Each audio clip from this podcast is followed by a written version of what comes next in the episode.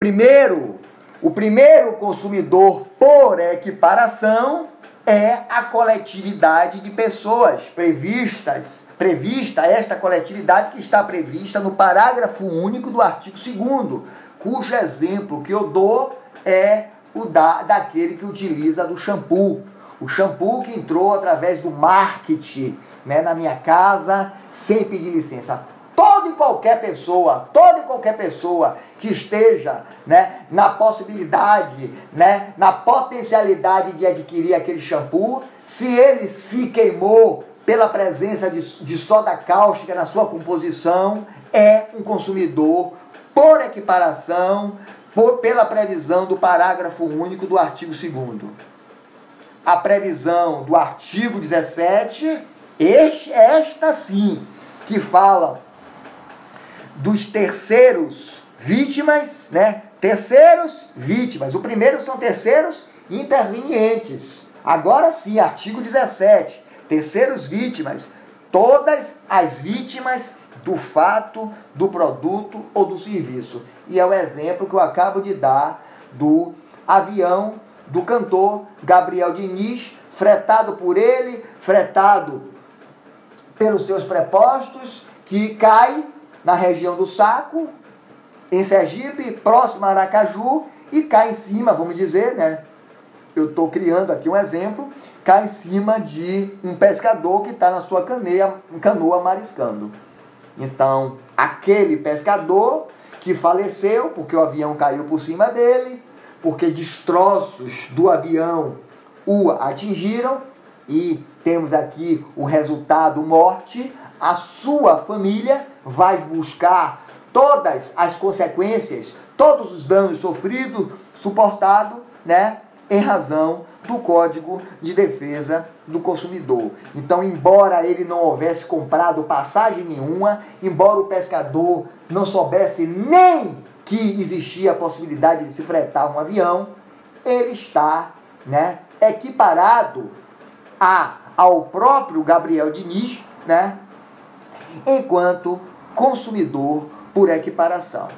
E finalmente, né, a previsão do artigo 29, que discrimina a outra espécie de consumidor por equiparação, que diz respeito a todas as pessoas determináveis ou não expostas a práticas comerciais e a disciplina contratual.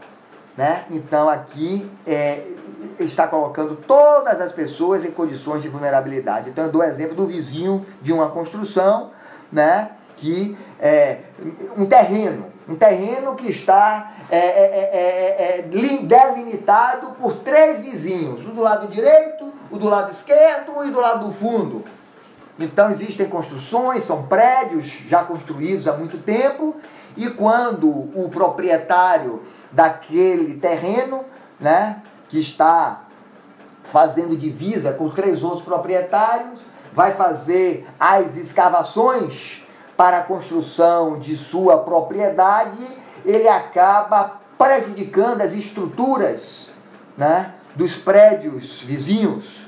Então, nesta situação aqui, né, a construtora que estava realizando, né, que estava construindo, prestando esta atividade para aquele proprietário, haverá de se responsabilizar pelos vizinhos que são que são consumidores por equiparação.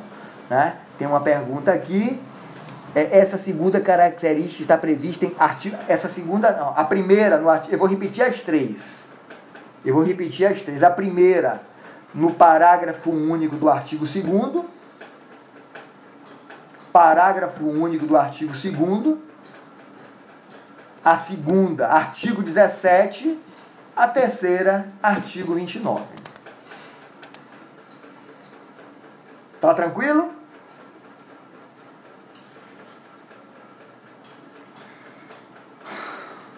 Vamos lá, gente. Vamos lá. Gente, nós, tam, nós temos tantas situações muito interessantes em relação a isso aqui que a gente está vendo. Né? São tantas as situações, por exemplo, é, banco de sangue. Né? É, é, é, você vai num banco de sangue, imagine, eu sou doador, eu sou doador de sangue, eu sou efetivamente doador de sangue, né? E imagine que todas as vezes é uma obrigatoriedade, é uma obrigatoriedade do banco de sangue, né, fazer a testagem da qualidade do meu sangue para que, através do meu sangue, não contamine os pacientes que vão utilizar daquela transfusão. Né? E o banco, quem não sabe, né, aqueles que não sabem, é, todas as vezes que você realiza, que, que você doa sangue, você recebe, né, através do seu e-mail, o e-mail que você fornece, você recebe né, os exames que testaram a qualidade do, da doação. Então imagine que o banco de sangue né, fez uma troca lá, eu, eu, eu, eu, fiz a doação de sangue, ele anotou o meu nome, mas quando a mulher lá foi colher o sangue de uma outra pessoa, ele, ela inadvertidamente, né, de forma errada, ela fez, ela inverteu, dizendo que o meu sangue era o dele, o dele era o meu. O meu era o dele, o dele era o meu. E informa, é, é, informa para mim, quando ela vai prestar, me encaminhar os resultados, que eu sou portador de HIV. Eu sou portador de HIV, inclusive fazendo todas as comunicações, todas as comunicações para que eu deixe de ser né, doador universal, informando a todos os bancos de sangue. Né? Então, é, eu estou, eu sou consumidor, né? Então, é, é, é, é a doador, eu, eu, doador de sangue, na qualidade de consumidor, eu movo, eu posso mover uma ação indenizatória, né? Provando uma, uma nova testagem, uma nova testagem e demonstrando né, o prejuízo que eu sofri pelo diagnóstico errado, pela informação falsa e responsável, né, sem os critérios de segurança necessários que deveriam ser adotados. Então, é, ainda, ainda que o banco de sangue esteja fora do meu domicílio, minha gente, né?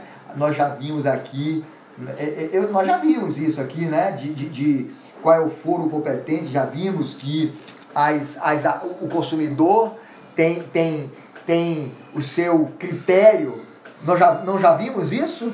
Né? O consumidor tem o seu critério definido, é um dos direitos do consumidor, né? ter, ter, ter como domicílio né, adotado pelo Código de Defesa do Consumidor ou do consumidor. Então, é, é, prevê, anotem aí, o artigo 101, que trata das ações de responsabilidade do fornecedor de produtos e serviços. Então, artigo 101, inciso 1, na, na ação de responsabilidade civil do fornecedor de produtos e serviços, sem prejuízo do disposto nos capítulos 1 e 2 deste título serão observadas as seguintes normas. 1. Um, a ação pode ser proposta no domicílio do autor. Então, se eu me encontrava em São Paulo, se eu me encontrava em São Paulo, certo? Eu aproveitei a minha estadia em São Paulo e fui cumprir um ato, né, de amor ao próximo. Doei sangue. O, o, o banco de sangue do estado de São Paulo, né, o EMOBA lá de São Paulo, ele informa para mim, quando eu já estou aqui na minha paz celestial em Salvador, que eu estou contaminado por HIV. Eu provo que não estou contaminado, que foi um equívoco, que foi uma irresponsabilidade. Eu posso ingressar com a ação, né, buscando a responsabilidade de onde eu morar. De, de onde eu morar. E eu quero dizer uma coisa para vocês, se eu não disse ainda, né? Vocês sabem que eu atuo na Bahia e em Sergipe, na Bahia e em Sergipe. Eu, enquanto consumidor, eu, se tiver que ingressar com toda e qualquer ação para mim, eu vou ingressar sempre em Sergipe.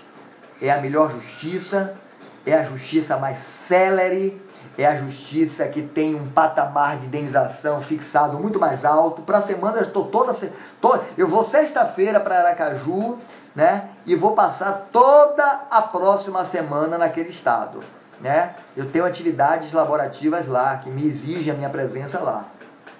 Então, né, eu poderia, já que eu tenho residência em Aracaju, né, com fundamento no artigo 101, inciso, inciso 1 do Código de Defesa do Consumidor, eu posso ingressar, né, distribuir a minha ação para lá. Certo? Então, já temos jurisprudência nesse sentido, inclusive do STJ, desse exemplo que eu estou dando aqui, né, em que o banco de sangue argue né, é, que não se trata de relação de consumo, né, porque o doador é, é, é, doador voluntário, ele não contratou nenhum serviço, né, de sorte que não se aplicariam as normas do Código de Defesa do Consumidor. Então, o STJ, por mais de uma turma, ele já se definiu, já, já, já definiu né, que o banco de sangue que capta é, é, é, é, sangue para fornecer ao mercado de consumo, né, destina a consumidores, caracteriza relação de consumo, sim. Né? O que caracteriza a relação de consumo, certo? É, e finalmente, em relação ao artigo, isso aqui é, nós estaríamos dentro né, desta situação de todas as vítimas, eu estaria né, como doador de sangue é, discriminado como consumidor por equiparação, com vistas à previsão, né, pelas previsões do artigo 17 do Código de Defesa do Consumidor e é, é, e em relação ao artigo 29, né, para a gente terminar aqui, todas as pessoas determinadas ou não expostas às práticas comerciais, né, aqui estão todos os terceiros, né, todos os terceiros, geralmente terceiros que são que, que, que, que tratados nas relações de consumo, né, é, ainda que consumidores por equiparação, desde que vulneráveis, certo? Então todos recebem sem distinção esse status, essa condição de consumidores, né? Com relação, aí sim, Ariana, a todos os fornecedores que devem conduzir essas relações com a ética, com a probidade, com a boa-fé que é inerente às relações de consumo. Alguma dúvida até aí, minha gente? Até vamos. Sim, sim, sim, sim, sim.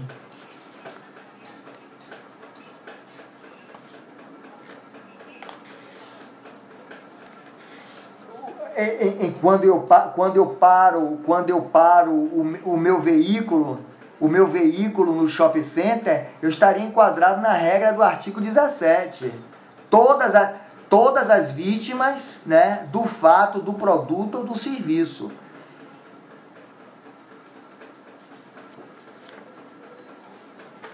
Artigo 17. Isso é muito importante que vocês saibam definir certinho. Né? que vocês saibam de, definir certinho. Inclusive, gente, eu vou dar uma dica para vocês aqui, ó. Eu tenho visto muitas pessoas se queixando com muita razão, né? Eu inclusive eu tô correndo aqui porque eu não posso botar vocês para fazerem atividades práticas. É por isso que eu não fiz ainda um AV3, não fiz nada, porque eu a gente vai trabalhar com coisas práticas, com peticionamento. Eu quero trabalhar com peticionamento com vocês, minha gente, né? É a forma que eu vou mais tentar trazer essas relações, né, esses conceitos para a praticidade de vocês, né, para a vida prática de vocês. Mas quando vocês tiverem até dúvida de conceituar um consumidor por equiparação numa peça, não estou falando numa prova, né? Estou falando na prática, no dia a dia. Se vocês estiverem com dificuldade, não precisa, você não precisa determinar, né? é, é, é, especificamente. Olhem, avaliem. Vocês não podem falar de uma forma ampla, dizendo que são todas as pessoas. Né? Parágrafo único do artigo 2 17 e 29. Então vocês têm, vão ter que enquadrar em uma dessas situações aqui.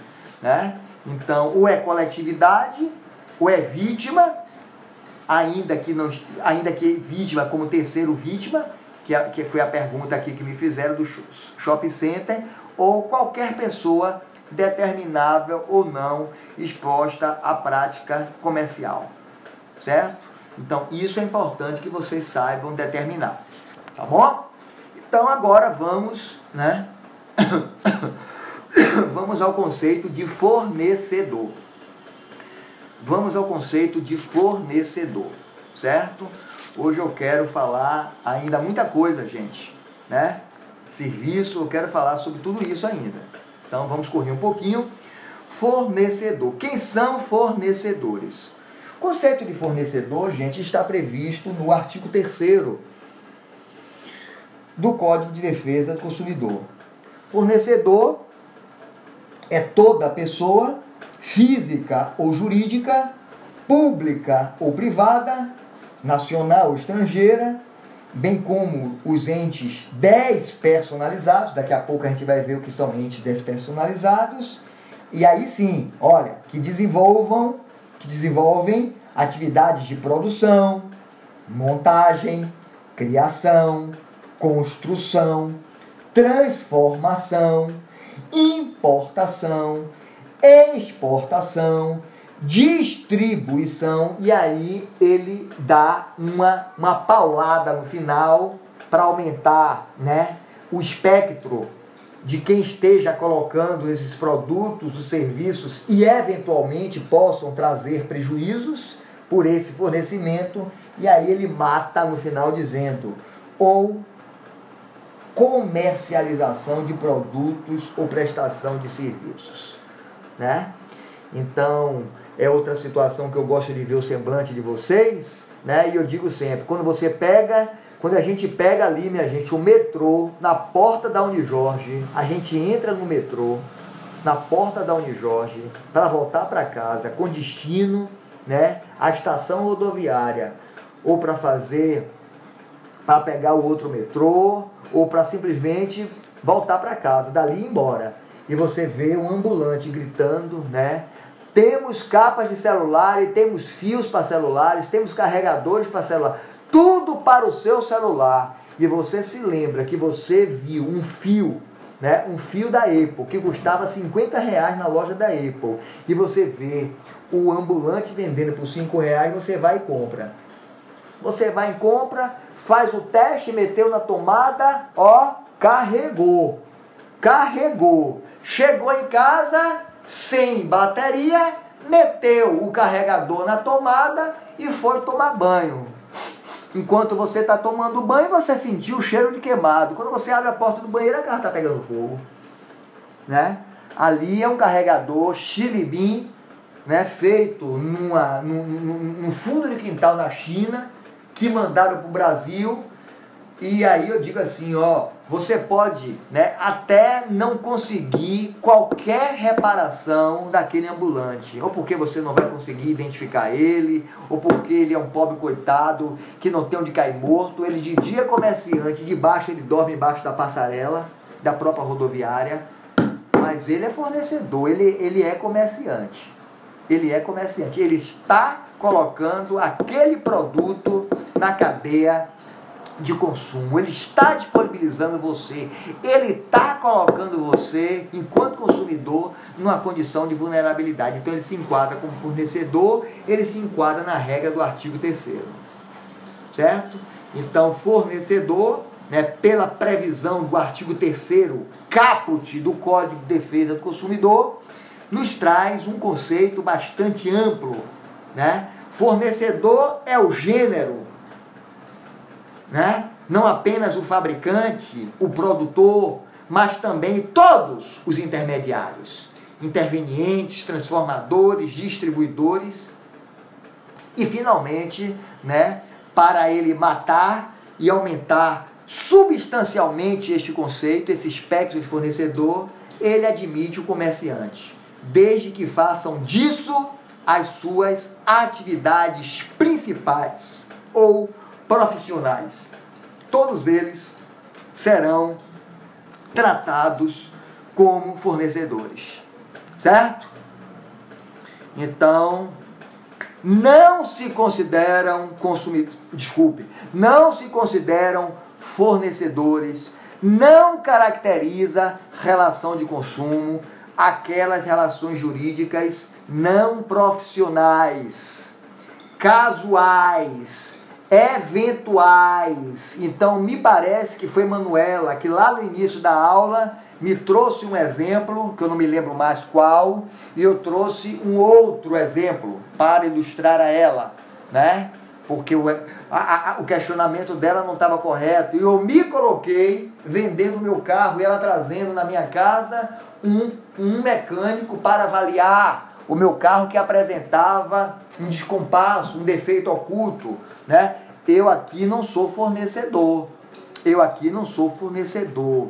Aquela rea relação comercial que eu estou realizando, embora seja uma, uma prática comercial, mas é uma prática eventual, casual. Ela não, eu não sou comerciante de carro, eu não sou comerciante de veículo. Então, não está nesta situação aqui que eu estou dando para vocês, novamente, que eu já tinha falado para a Manuela, não estará caracterizada a relação de consumo, certo?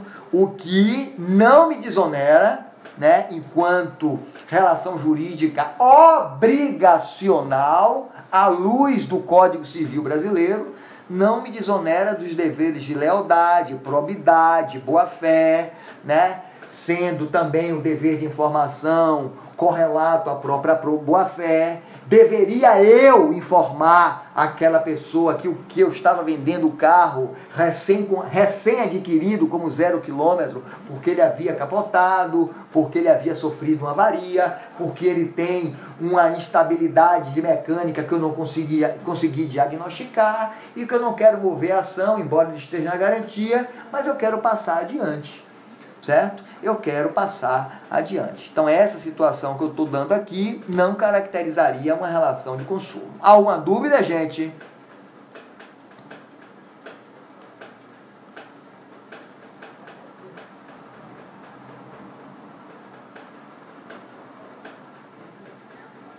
Pronto, então vamos falar de entes despersonalizados. Vamos falar de entes despersonalizados, né?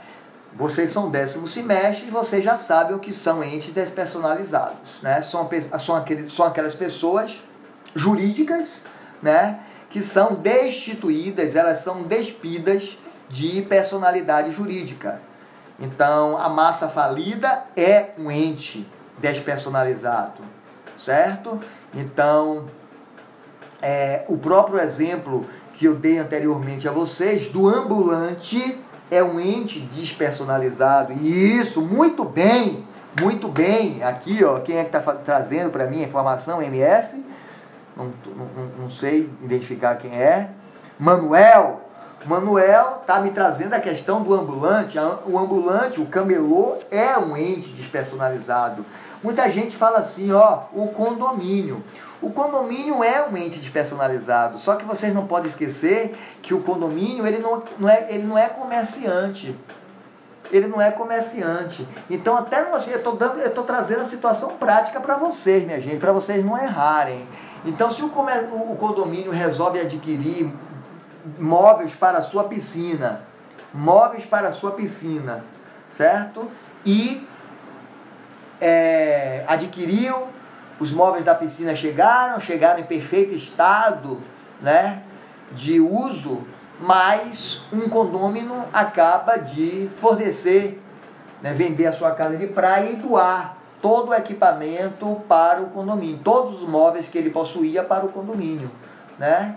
E é, autorizam-se, autoriza-se em uma assembleia que aqueles bens recém-adquiridos, ainda encaixotados, sejam disponibilizados para uma venda, para a revenda, certo? No LX, né? Então, ainda que é, o condomínio esteja comercializando, né? mas ele é, não é fornecedor. Ele não está, o condomínio não exerce uma, uma atividade típica comercial, embora seja um ente despersonalizado, né? não existe aquela habitualidade de finalidade econômica, portanto, ele não estaria também nessa situação, estaria de fora de uma relação consumirista. Né? Mas vocês não têm nenhuma dúvida, estou vendo aqui que vocês não têm nenhuma dúvida em relação à conceituação, o espectro né, desta, desta é, previsão de quem seja fornecedor. Certo? Vamos tratar finalmente para os elementos objetivos, né, os objetos da relação de consumo. Vamos tratar de produtos e serviços. Produtos e serviços. Vamos classificar, gente? Como é que nós podemos dizer o que são produtos? Produtos são bens, né? Sejam eles materiais e imateriais, sejam eles móveis ou imóveis, sejam eles duráveis ou não duráveis. Tudo aquilo que é resultante de um processo de produção, tudo aquilo que seja resultante de um processo de fabricação, é entendido como um produto. Então, neste sentido, né, tanto nós podemos designar as utilidades materiais que nós retiramos do próprio solo, do subsolo, ou como aquelas produzidas direta ou indiretamente, como todos os, é, é os resultados de um fabrico, né? É, é, é, é produzidos pela ação do homem, pela transformação de uma coisa pela outra, em razão do trabalho humano, né? envolvendo, por consequência, as matérias, a, a, os materiais, né? os produtos naturais, os produtos industriais e todos aqueles, aqueles produtos. Né?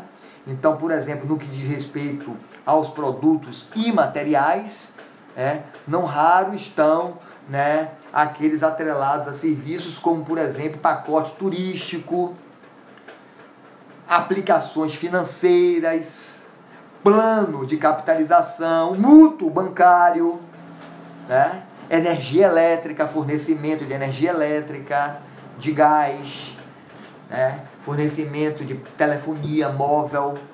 Então, todos eles são considerados produtos imateriais. Certo?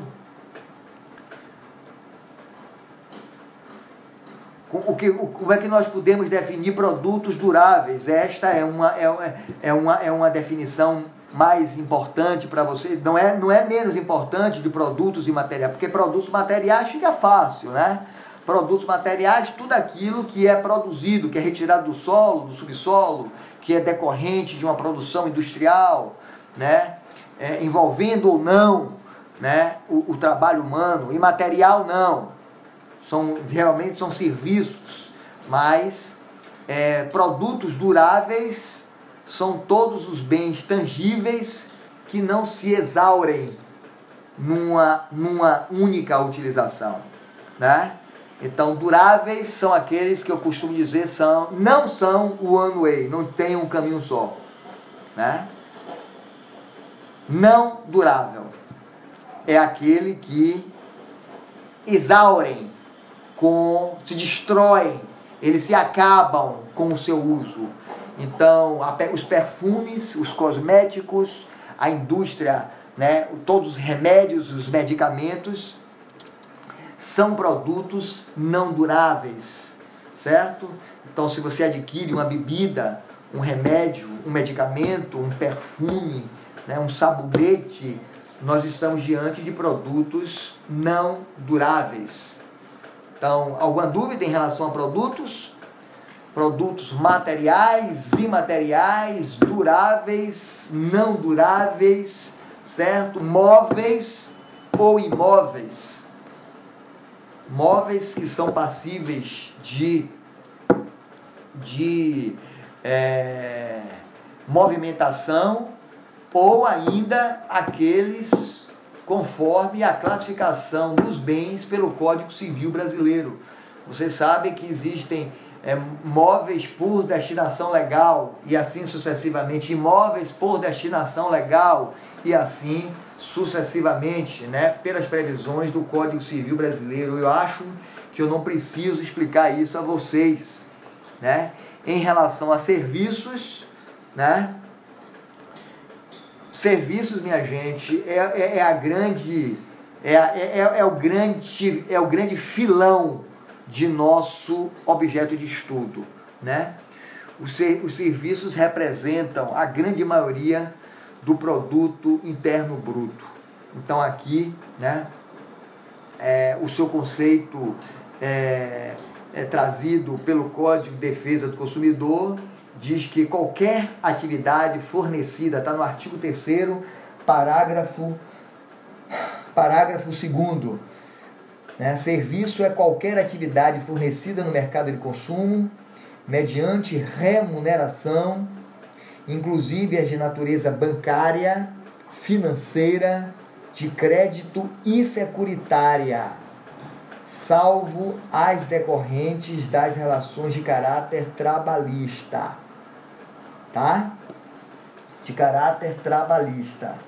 Então, eu queria inclusive chamar a atenção para vocês né, dessas atividades bancárias fornecidas por agências bancárias. Né? Então, todas.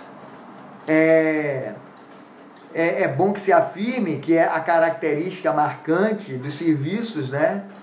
Ela, ela, ela, para fins de proteção do consumidor, elas devem ser prestadas mediante remuneração. Entretanto, olha o que eu estou dizendo, eu sei que nós já estamos cansados, nós já temos uma hora e meia de aula, de gravação, né, em que nós não damos nenhum, nenhum tipo de intervalo, né, fora os avisos que nós demos. Né, por aqui eu já estou com duas horas de gravação, mais uma hora e meia de podcast. Né? Eu estou falando para vocês algo muito importante.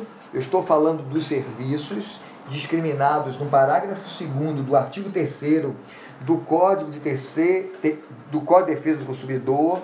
Estou dizendo para vocês que embora uma das características marcantes seja a remuneração, mas existem existem serviços que não se confundem com serviços puramente gratuitos ou aparente, aparentemente gratuitos.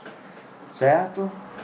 Os puramente gratuitos, eles estão afastados da incidência do Código de Defesa do Consumidor. Certo?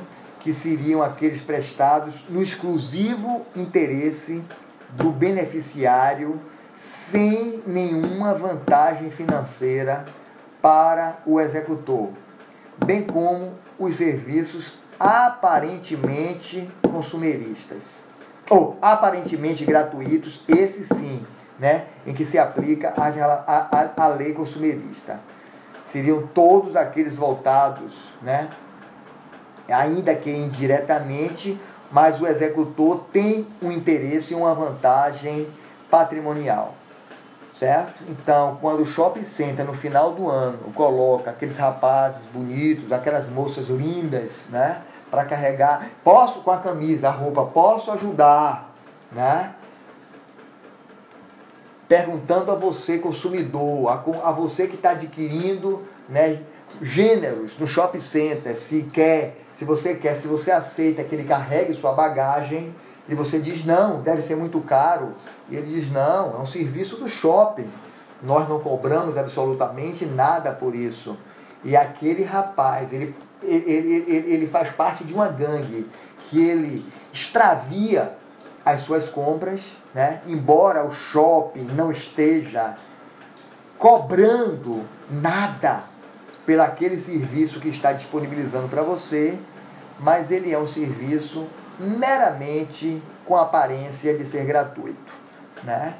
O shopping se beneficia, né? Você quando está é, livre, né? Quando você não já está incomodada por carregar tantas sacolas, você tem mais tempo à disposição para adquirir mais. você está sendo incentivada a comprar mais. É a mesma situação do carro quando eu parava e o shopping nada, nada cobrava, mas ainda assim havia que se responsabilizar por aquilo ali, certo? É um serviço aparentemente gratuito, mas que ele se beneficia deste incremento dessas atividades e, portanto, ele deve se responsabilizar, certo? Ele deve se responsabilizar. Há alguma dúvida em relação a isso?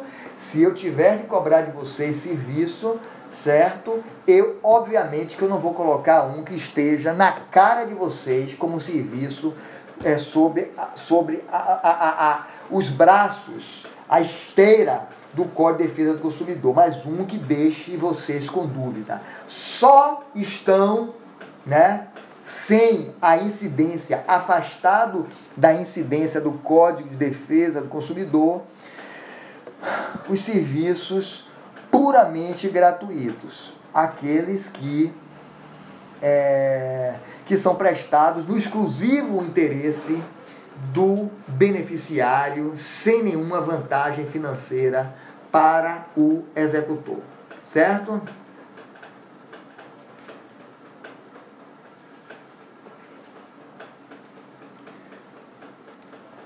Vamos lá, minha gente, vamos seguir. Vamos falar de serviços de serviços públicos. Se vocês passarem uma tarde, se vocês passarem um turno em um dos juizados especiais cíveis de defesa do consumidor, vocês vão ver que 80% das demandas por acidentes de consumo decorrente de serviços decorrem de serviços prestados pelos concessionários de serviços públicos. Certo? Então aqui, embora a titularidade dos serviços públicos deva pertencer ao Estado, eles podem ser executados de forma direta ou indireta por outras pessoas. Então, a execução é direta quando o próprio Estado, né, o município, o Estado da Bahia ou a própria União, ele presta o serviço público através dos seus órgãos. Você sabe que a Embasa, por exemplo, a Embasa e a Coelba foram privatizadas. Mas quando era uma empresa pública, certo? Era um serviço que era prestado diretamente pelo próprio Estado da Bahia, por um órgão do Estado da Bahia. Né? É, existe, existe é, existe a execução de forma indireta. A execução indireta ocorre quando esses serviços né, públicos eles são prestados por entidades diversas é, das pessoas que compõem os entes da Federação Brasileira, né, chamadas administração indireta. Né? É, vamos lá.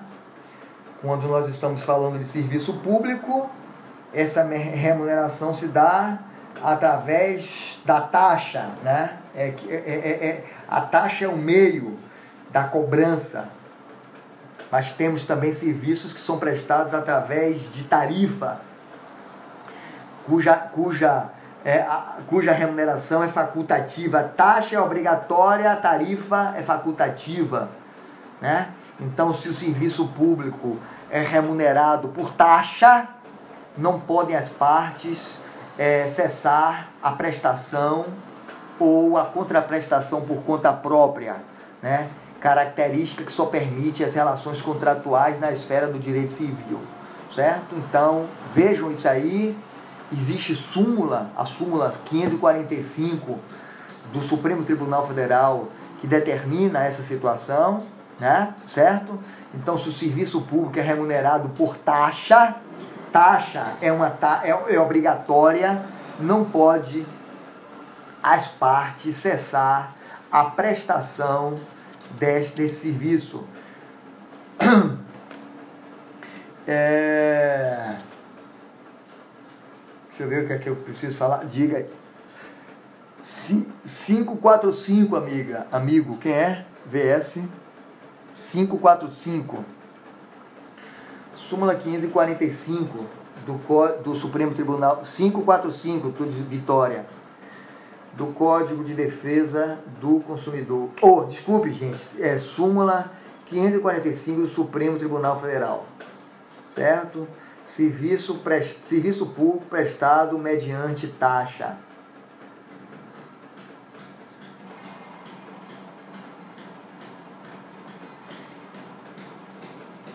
Existem correntes doutrinárias que divergem a respeito, né? Se existe aplicação do Código de Defesa do Consumidor, se essa remuneração se dá através de taxa, através de serviço, mas o entendimento que prevalece hoje pelo STJ, né? Existem diversas decisões da nossa eterna ministra Eliana Calmon, grande baiana, grande baiana, que muitos, muitas, muito produziu em prol do consumidor brasileiro, em prol de, em prol de todas as relações de consumo. Né? Só lamento que a ministra Eliana Calmon depois tenha tentado entrar na carreira política, né? Eu lamento quando essas pessoas fazem isso, minha gente. Eu sei que muita gente discorda de mim. Tá aí o juiz Sérgio Moro, que ao meu ver prestou, ao meu ver, sim, porque prestou relevante serviço à nação, quando teve coragem de julgar, né? É, pessoas ilustres de nossa república, né? Mas é, vê a possibilidade de estar em outra esfera. Então, hoje é um grande concorrente né, de Bolsonaro nas próximas eleições presidenciais. Então, enquanto muita gente vê que Moro pode prestar um relevante serviço à pátria como poder executivo, mas eu ainda acho que ele podia prestar no poder judiciário. Ele, faria, ele fazia toda uma diferença. E quando ele deixou de ser ministro, deixou de ser juiz, né, para ser ministro, ele, ao meu ver, ainda que continuasse exercendo funções com, com, com dignidade, com coragem, com valentia, mas ainda assim perdeu o país, certo? Então de, decidiu, minha gente, voltando aqui, decidiu o STJ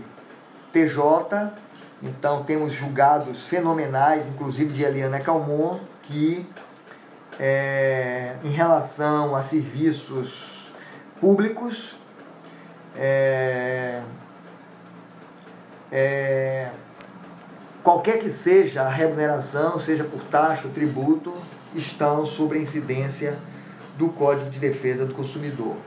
Existem serviços públicos que são considerados essenciais, e portanto estão aqui todos aqueles, né?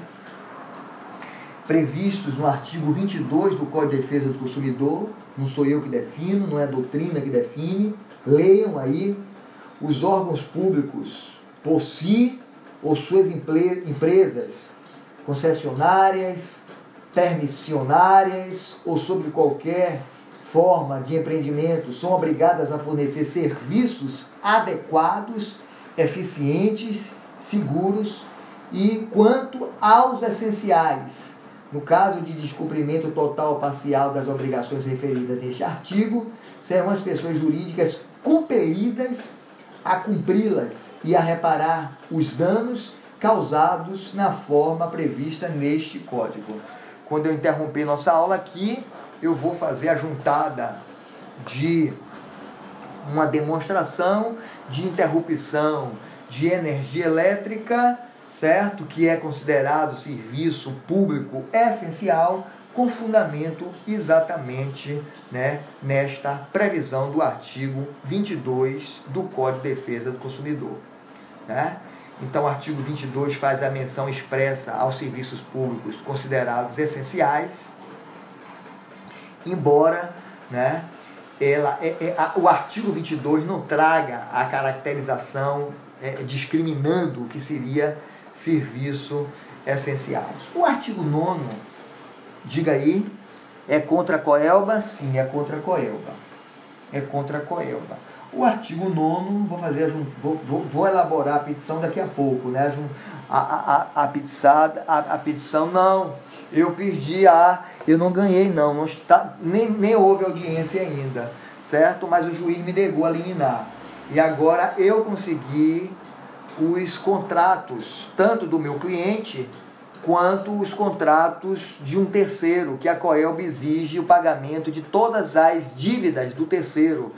E eu vou provar que aquele consumidor, que não é o meu cliente, né, que está impedindo a ligação da minha luz, ele tem três contratos com a Coelba que evitam e inviabilizam né, a religação da minha luz. Né, e que isso está trazendo prejuízo, está trazendo dano ao consumidor, este sim, diretamente ligado à concessionária, a Coelba. Certo? Vejam aí, vamos voltar. Artigo 9 artigo 9 parágrafo 1 né? Artigo 9 desculpe, artigo 9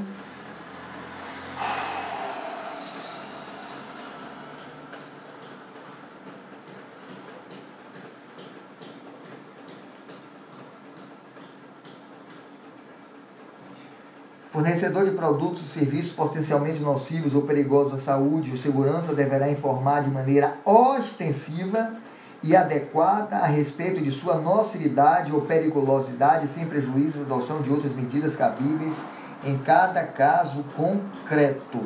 Certo? Então é possível que um serviço público seja fornecido de forma de forma que seja potencialmente nocivo a, ao ser humano. Então, ainda assim, né, ele está caracterizado como essencial.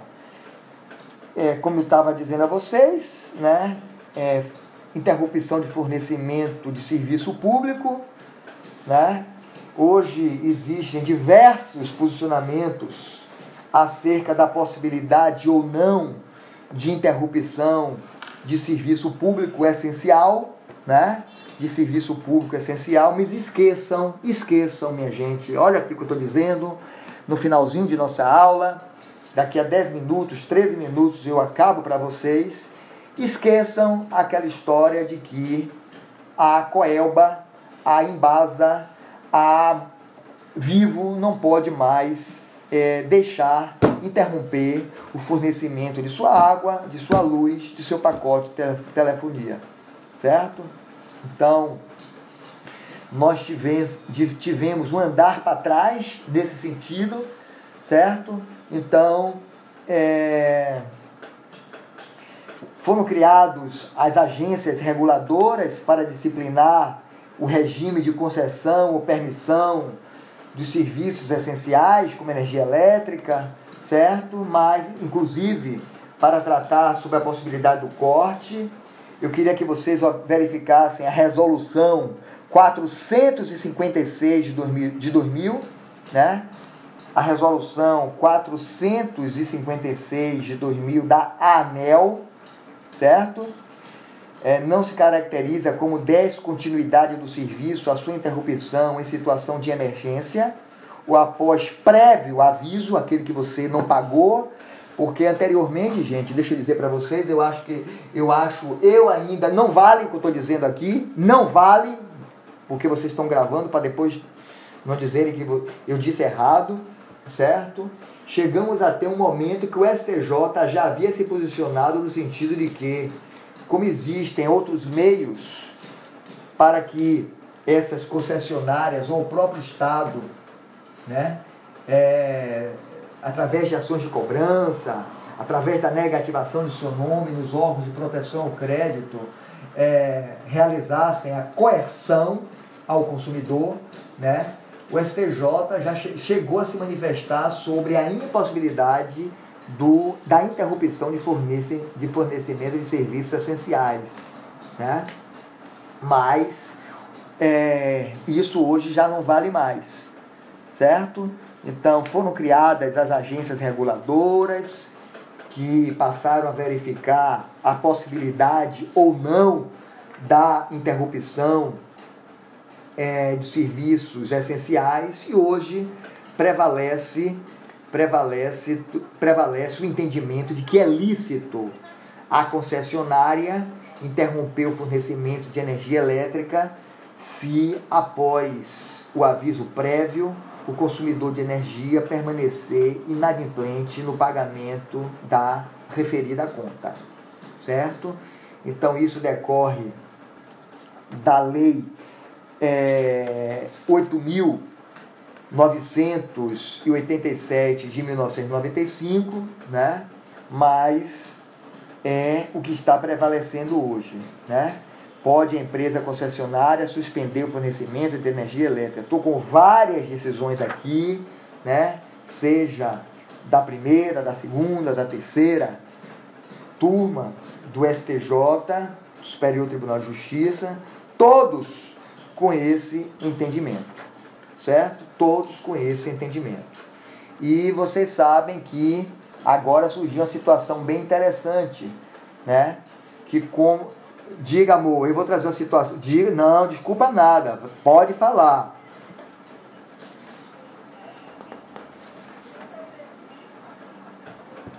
O, a interrupção.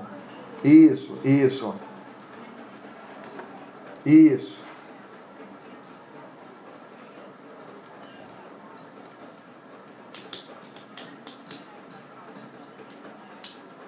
Podem ser considerados aviso, ele tem no quadro de informação. Ele tem no quadro de informação. Né? Ele vem no quadro de informação, embora é, o judiciário brasileiro considere notificação a informação propriamente dita a informação propriamente dita, dizendo que existe é, uma dívida né, não paga, vencida, e que haverá o, a interrupção dos serviços caso não haja a satisfação no prazo determinado naquele aviso. Aí nós batemos com outra situação, Manuela. Né? Hoje quem faz, quem providencia o corte não é o Estado, não é o preposto mais do Estado, certo? Então, antigamente, antigamente o, o, o preposto do Estado ia à sua casa, ao seu condomínio, e eu já vi, eu já fui síndico, já, já me deparei com diversas situações dessa, né? Que o porteiro avisava ao morador, ó, oh, a Coeba está aqui para cortar a sua luz. E você sabe que condomínio corta embaixo, no relógio, não, é, não precisa subir no apartamento, né? mas ele precisa ingressar no condomínio.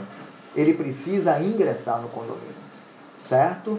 E quando o porteiro não deixava o preposto do Estado entrar nas dependências do condomínio, quando você não abria a sua porta para ele ingressar e fazer o corte de luz na dependência, nas dependências de sua residência, ele fazia o reforço policial ele fazia o reforço policial e podia até conduzir você, o porteiro, para a delegacia né, sobre, sobre a, a, a, a, a de, de, crime de desobediência, desacata a autoridade. Já vi muitas situações dessa. Hoje isso não cabe mais. Né? Eu costumo dizer, tenho muito medo dessas aulas gravadas, porque vocês podem utilizar isso de uma forma né, que fuja a, a nossa intenção de sala de aula. Mas na medida também que isso foi hoje transferido, essa providência do corte, né, foi transferida a empresas terceirizadas, se eles não, se, se você não autorizar ele entrar na sua casa, ele não pode chamar a polícia. Isso não caracteriza crime de desobediência, desacato. Certo? Então, eu já vi situações e eu já autorizei o porteiro falar: Coelba está aqui para cortar a luz de fulaninho de tal. E eu digo: não deixe cortar. E ele vai se espernear, não corta. Ele pode subir no poste e cortar. Quando é condomínio, não acontece isso, porque o, cabo do condomínio, é, ele não pode cortar do condomínio todo, a não ser que ele pratique, né, é, cause um ato ilícito ao próprio condomínio. Ao condomínio e a todos os moradores, a todos os condôminos que se encontram adimplentes mas hoje também não caracteriza mais o desacato. Então, é a vingança do consumidor nesse momento. Certo? Ele pode subir no poste de residências unidomiciliares e cortar, mas o condomínio não corta. Certo? Acontece muito em prefeitura, viu, gente? Existem prefeituras aí, vocês viram o Rio de Janeiro. O Rio de Janeiro, esse mês, né, com essa crise que está vivendo o Rio de Janeiro, com essa briga entre Crivella e a Rede Globo, é, a Rede Globo denunciou que a cidade, como é que chama aquele, não sei o que lá do Rio de Janeiro, é, sofreu corte de energia elétrica porque não estava pagando e é, frustrou o acordo que havia feito com a concessionária. Então, quando se trata de prefeitura, de um hospital, aí sim é inviável a interrupção do serviço. Você não vai deixar a cidade sem luz. Você não vai deixar o hospital sem luz. Então, nessas situações, o próprio STJ diz que não é possível o fornecimento, a interrupção da energia, da energia elétrica, certo? Ainda que haja inadimplência da pessoa jurídica, né, da prefeitura, do hospital, né, não pode, se o serviço é essencial, é, a interrupção vai demonstrar um grande, um enorme prejuízo para a população e para os pacientes e, portanto, não pode haver interrupção de energia elétrica. Alguma dúvida em relação a isso, minha gente? Eu vou interromper aqui mais uma gravação. Nós estamos